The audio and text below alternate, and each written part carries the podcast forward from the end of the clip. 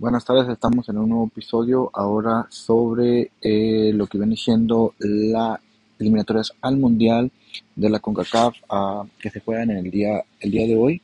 Eh, tenemos a las 3 de la tarde a Canadá contra Jamaica, tenemos El Salvador contra Costa Rica a las 4, el Estados Unidos contra Panamá a las 6 y a las 6 con 5 tenemos el Honduras México. Obviamente hablaremos de la selección mexicana, la cual queda mucho desear en los partidos pasados. Recordemos que jugó contra Estados Unidos, un Estados Unidos que eh, sigue en segundo lugar y la selección mexicana en tercer lugar. Eh, fue un partido bastante eh, igualado, terminaron 0-0, un México que no convence con sus jugadores, un técnico que en realidad ha sido muy cuestionado a lo largo del a lo largo de su estancia aquí en, con la selección mexicana y que no podrá estar en este partido contra Honduras. Honduras que marcha último lugar, eh, octavo lugar, de este, eh, sin ya sin opciones de clasificar, se dice que jugaría con una selección B y por, por parte de México asegurar tal vez el primer lugar con una serie de resultados que se den y obviamente eh, tratar de, de, ya tener ese esta clasificación. ¿Qué clasifica México? Una victoria o incluso un empate. Eh, Costa Rica, que es su más cercano perseguidor, que se encuentra en cuarto lugar, con 19 unidades, se mediría ante El Salvador, el cual pues eh, está en lugar número sexto con 10 eh, puntos y que pues en sí no representa un peligro. Creo que la pelea está entre Panamá, Costa Rica, México, Estados Unidos y Canadá.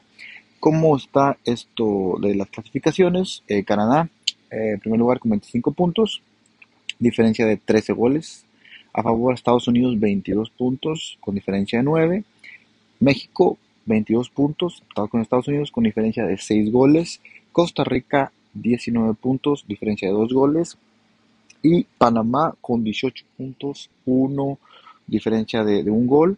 Eh, Salvador 10 puntos, diferencia de menos 7, al igual que Jamaica con 8 puntos, diferencia de menos 7 y Honduras menos 17 con 4 puntos. Eh, como les digo, la pelea será Costa Rica-Panamá.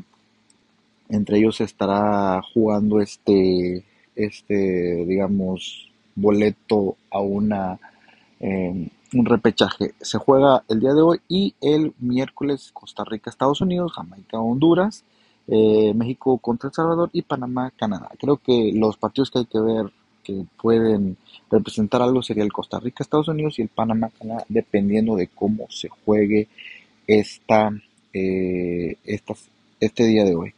¿Qué es lo que puede pasar? Si Costa Rica llega a derrotar el día de hoy a El Salvador, que es hay una, una, una probabilidad. Eh, eso pondría a Costa Rica incluso arriba de México, ¿verdad? En caso de que México llegara a perder. El día, el día de hoy ya se mediría con igual con 22 puntos e incluso si gana por un, con un buen margen estaría arriba de la selección mexicana. Panamá. Panamá. Incluso ganando la selección de Panamá, estaría arriba de, de, pero venía contra Estados Unidos, igual luce un panorama difícil, pero esto es fútbol y se puede y puede valer absolutamente todos. Con CACAF es un, eh, ahora con esto nuevo octagonal, ya no es un hexagonal, todo está obviamente eh, pinta para que sean las tres selecciones, eh, Canadá, Estados Unidos y México, y por ahí la pelea entre Costa Rica y Panamá, lo cual luce complicado que, México quede fuera del mundial, como lo han dicho mucha gente, va a ir al mundial México sí o sí, ya sea como primero o ya sea como incluso en la repesca, no hay opción atrás. Incluso jugando a las matemáticas, México no quedaría fuera del, del mundial. Lo importante es, ¿qué va a hacer México en el mundial? Esa es una incógnita bastante grande. ¿Qué se puede esperar de México en un mundial? Un mundial donde será el último con 32 selecciones, que luego se va a sumar a, a 48. Entonces, veremos qué es lo que, lo que sucede, veremos qué, qué pasa con México, veremos qué sucede con, con, con esto de llamar a jugadores que, que no, no son, no están en un buen momento, llama a los mismos, ya se ha hablado de que porque Ochoa, Ochoa este partido con Estados Unidos lo hizo bastante bien, creo que es el portero con más experiencia si te vas y, si hablas de del Acevedo, de los Malagón, hablemos de tal vez otros porteros que están con más experiencia, pero creo yo que en la portería estamos bien ahorita, verdad, tal vez eh, para llevar uno de, esos jóvenes eh, que puede ser el futuro de la portería en México, la defensa creo que yo que ¿por qué terminar de, hablarle a jugadores que no quieren jugar, que no quieren estar en la selección? Da la oportunidad a chavos que van a meterle eh, ganas, van a, van a jugar por una jugar por la selección, por la camiseta, ¿no? Entonces esperemos qué es lo que se, lo que se pueda de la selección mexicana en este en este proceso creo que ha quedado de ver creo yo que si no fuera por esto este nuevo formato estuviéramos batallando ¿verdad? Eh, ahora Canadá que ha sorprendido que tiene una buena generación Estados Unidos igual y pues esperar qué es de México en, en terminar este octagonal ya y enfocarnos en el mundial, que es lo que viene. Y ya es tan anhelado, quinto partido, pero como lucen las cosas, sería algo que, que se anhela mucho, pero con un proceso, no existe un proceso, ¿no? Eh, llamarle a jóvenes tal vez mmm, barajeando que, que, fuera, no las a jóvenes eh, tener un proceso por ahí en sub-20 o sub-17 y, no quererlo llevar.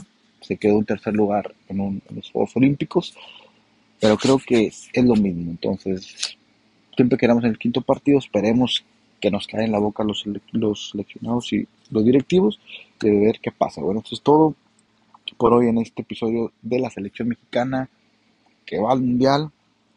Lo firmamos desde ahorita, pero lo importante es cómo va a llegar con qué incógnitas. Es más, esperar con este mundial diferente, eh, nuevo formato, se va a jugar entre noviembre y diciembre, eh, interesante, pero veremos qué pasa con nuestra selección. Y es todo, espero en el próximo episodio, hablaremos un poquito más acerca de, la Liga Mexicana y de cómo le fue la selección mexicana en esta eliminatoria. Un gusto y nos vemos.